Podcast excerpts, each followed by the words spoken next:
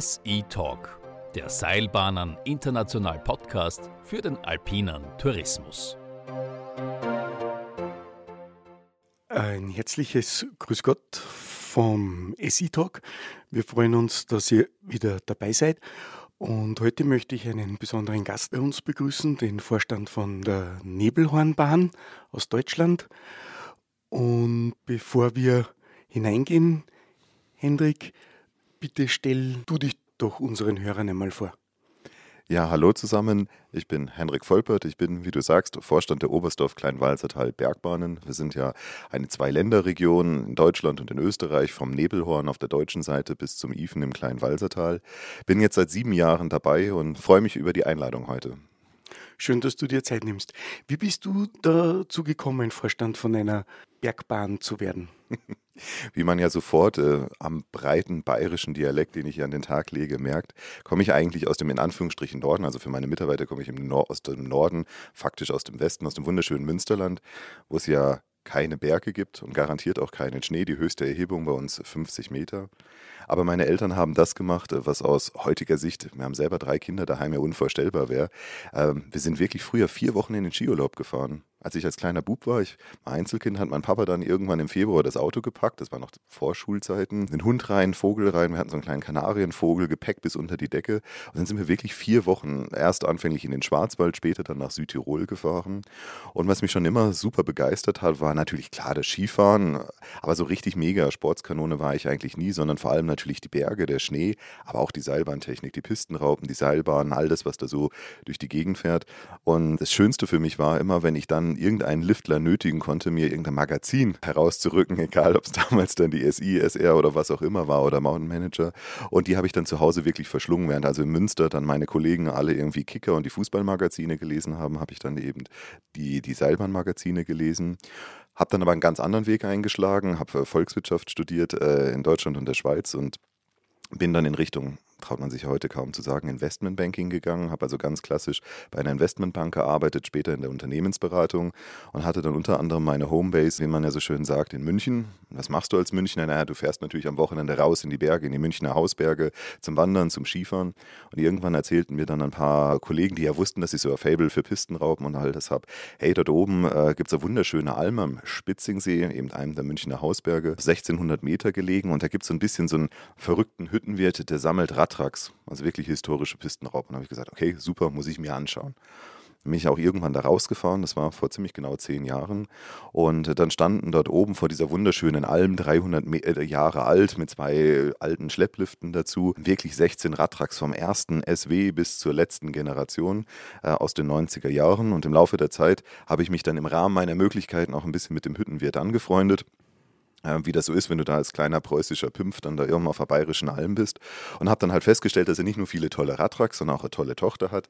Und äh, seine Tochter, die Johanna, ist dann äh, meine Frau geworden. Und Jetzt bin ich aber sprachlos. genau, also das war dann der erste Schritt im Grunde auf den Berg, auf die Alm.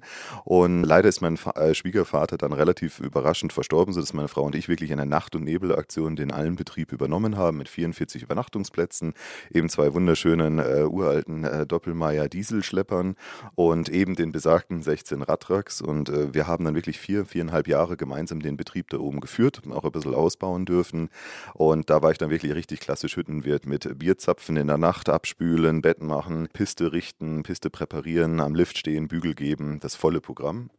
Und 2015 haben wir dann gesagt, wir brauchen noch ein zweites Standbein. Und ich habe dann gesagt, okay, ich möchte auf gar keinen Fall in die alte Branche wieder zurück, äh, nicht, auf, äh, nicht in die Bank, nicht in die Automobilindustrie, wo ich zwischendurch auch nochmal war. Und habe dann an der Fachhochschule Vorarlberg den Masterstudiengang Seilbahntechnik, Ropeways Engineering and Management gemacht. Sozusagen hüttenbegleitend oder äh, jobbegleitend und bin dann 2015, 16 bei den Oberstdorf Kleinwalsertal Bergbahnen als Vorstand eingestiegen.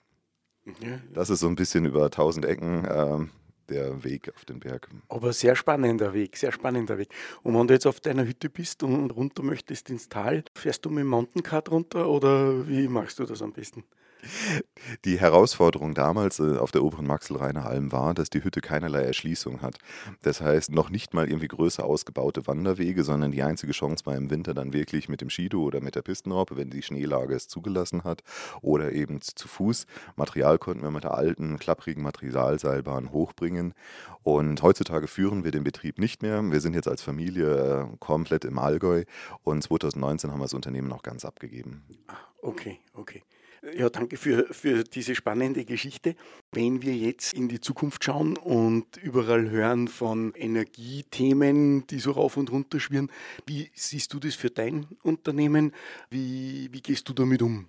Was sind deine ja, Gedanken für die kommende Zukunft? Ja. Ja, da bin ich persönlich auch emotional immer so ein bisschen hin und her gerissen. Zum einen ist es natürlich jetzt klar durch die enorme Krise, durch den schlimmen Krieg in der Ukraine eine extrem aufgeladene emotionale Diskussion. Das bekommen wir dann auf der deutschen Seite natürlich erst recht mit, weil natürlich insgesamt äh, der Wintersport, die Tourismusindustrie in Deutschland, und das spüren wir ja jeden Tag auch im politischen Geschäft, eine deutlich untergeordnete Rolle hat, als das beispielsweise natürlich äh, bei euch in Österreich der Fall ist oder in der Schweiz oder in den anderen Ländern. Und was mich da erstens mal immer so ärgert, ist, dass dann häufig in der politischen Diskussion Diskussion ja suggeriert wird, so nach dem Motto, wir würden die Energie mit zu den, zum Fenster rauswerfen. Ich meine, jedes Unternehmen von uns hat ja schon seit Jahren enorme Anstrengungen unternommen, weil Energie ja schon immer teures Gut war, teure Ressource, da effizient unterwegs zu sein. Und auch wir als OK Bergbahnen haben natürlich den Anspruch, wir haben seit Jahren zum Beispiel eine Kampagne, die heißt My Mountain Nature, wo wir uns sehr um das Thema Nachhaltigkeit, glaubwürdige Nachhaltigkeit, nachweisbare Nachhaltigkeit auch bemühen. Da haben wir schon enorme Effizienzanstrengungen unternommen, im Pistenmanagement, aber auch Gesamt im Energiemanagement, betreiben beispielsweise auch eigene Kraftwerke. Und äh, ich glaube, der Anspruch müsste für uns jetzt sein, dass wir sagen, okay, Leute, wir haben schon sehr viel getan in dem Bereich. Wir stehen aber zu unserer Verantwortung, werden im kommenden Winter auch nochmal besonders Energie einsparen. Das ist ja auch das, was die Europäische Union auf globaler Ebene von ihren Mitgliedstaaten gefördert, äh, gefordert hat. Stehen ja so Werte 10, 15 Prozent im Raum, wo ich sage, hey, okay, das schaffen wir auch. Wobei mir persönlich ganz wichtig ist und es ist auch etwas, wo ich gerne auch mal kontrovers mit dem einen oder anderen Kollegen diskutiert habe. Wir müssen natürlich schon aufpassen, wenn wir jetzt postulieren, wir schrauben das und das ab, wir machen keine Sitzheizung mehr, die Pisten werden nur noch halb so breit, wir beschneien die Hälfte nicht mehr, dass das natürlich direkt in die Produktqualität auch geht. Und gleichzeitig bemühen wir uns jetzt, höhere Preise durchzusetzen, weil wir das müssen, weil wir auch die Inflation wie alle anderen Branchen auch versuchen müssen, mit unseren Kunden irgendwo abzufangen. Und äh, dass es uns da ganz wichtig ist, dass wir die Energie einsparen, aber dass es möglichst nicht zulasten unseres Kunden geht, sondern dass wir da die Produktqualität aufrechterhalten. Mhm. Hast du da ein, zwei Beispiele, wie das geht, Energie zu sparen, ohne zulasten der Kunden zu agieren? Ja. Also ich glaube, es sind ja ganz viele Verhaltensweisen da, auch bei unseren Mannschaften, bei den Technikern, wo man einfach sagt, hey, das haben wir seit Jahrzehnten so gemacht. Thema Geschwindigkeit der Bahnen, auch an Niederfrequenztagen beispielsweise.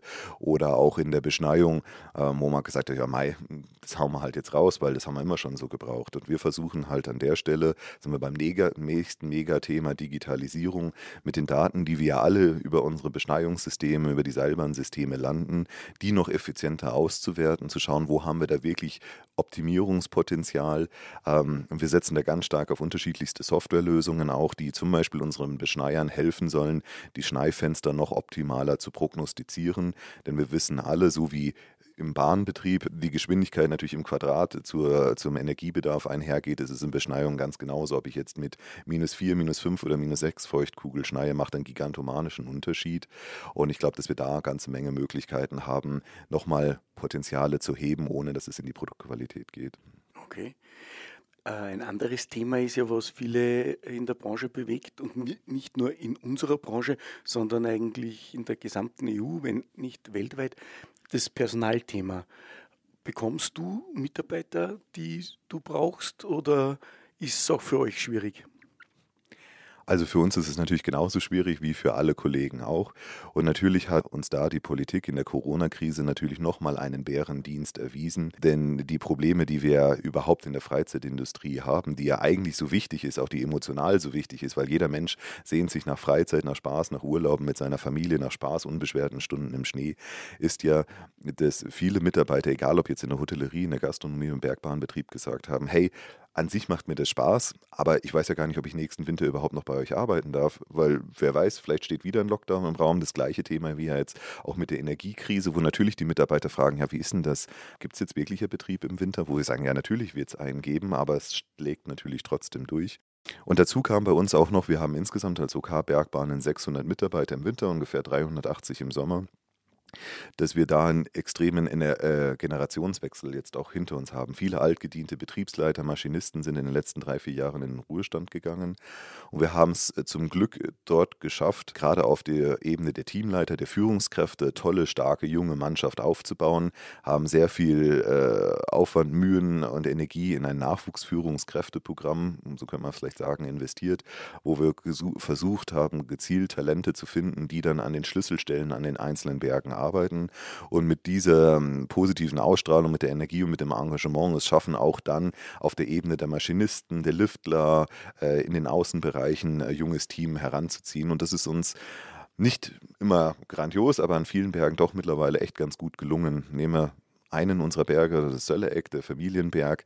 Das war ganz ursprünglich mal ein kommunales Unternehmen unter sehr oh, hohem Durchschnittsalter und da haben wir das in den letzten fünf Jahren das Durchschnittsalter, ich glaube, um 16 Jahre senken können. Also haben wir jetzt ein wirklich tolles junges Team und ich glaube, in die Richtung muss es einfach gehen. Und ich bin mir auch sicher, im Laufe der Krise dass viele aus der Generation Z, denen man ja jetzt immer wieder unterstellt, sie hätten eigentlich gar keine Lust mehr, so richtig die Ärmel hochzukrempeln, wieder auf den Geschmack kommen werden, dass die Arbeit am Berg einfach einzigartig ist und dass die Freiheit, die du da oben hast und die Stimmung äh, mit nichts und niemand und keiner coolen und noch so coolen Agentur zu vergleichen ist. Also wenn jemand unseren Podcast jetzt hört von der Generation bitte bewerbt euch bei Henrik. Also sehr gerne. Wir freuen uns über jeden, der Spaß hat, mitzumachen. Äh, und das sehen wir ja auch. Also da ist ja auch so ein Totschlagwort, Thema Diversität. Also äh, das Spektrum der Mitarbeiter, die wir heutzutage einstellen, ist ja überhaupt nicht mehr zu dem zu vergleichen, wie das vor 15 Jahren noch der Fall war, wo vielleicht typischerweise, um jetzt in den absoluten Klischees zu sprechen, der Landwirt dann im Winter am Lift geschafft hat oder derjenige, der im Bau unterwegs war, dann im Winter Pistengerät gefahren ist oder was auch immer. Das hat sich ja total gewandelt weil du jetzt gerade noch mal Pistengerät in den Mund genommen hast. Du hast eingangs gesagt, ihr habt den Betrieb des Schwiegervaters quasi verkauft, wahrscheinlich mit den 16 Radtracks. Ja, schweren Herzens haben wir damals gesagt, äh, okay, äh, so toll wie die auch sind, ich meine, du musst überlegen, meine Frau kam auch aus einem ganz anderen beruflichen Setting. Wir haben ja in der Theorie, habe ich zwar alle Generationen gekannt und habe alles über die Fahrzeuge gewusst, bin aber selber nie in einer Maschine drin gesessen, geschweige denn gefahren oder sie mal repariert und haben damals dann äh, aus rationalen Gründen gesagt, okay, wir trennen uns äh, davon und kaufen zwei moderne Maschinen, was wir dann auch getan haben. Aus heutiger Sicht natürlich der schwerste Fehler meines Lebens, dass ich die ganzen coolen Oldtimer abgegeben habe. Aber ein Schätzchen haben wir uns noch erhalten. Also eine Maschine haben wir noch. Okay, okay, okay.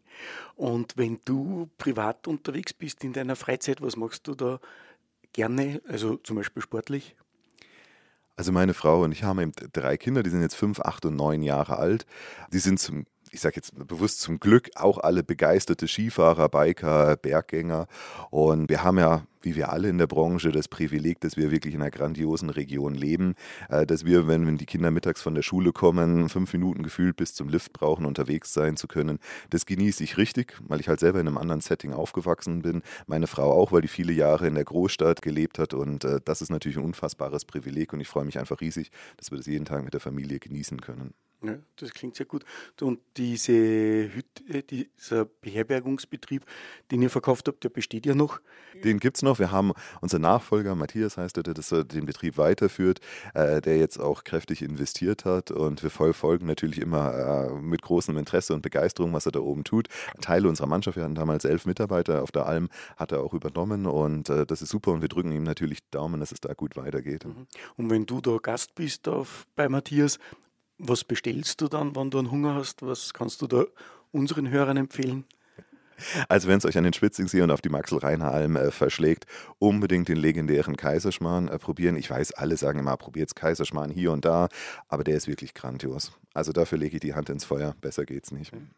Dann sage ich lieben Dank fürs Gespräch, Henrik, und wünsche alles Gute. Danke. Danke dir.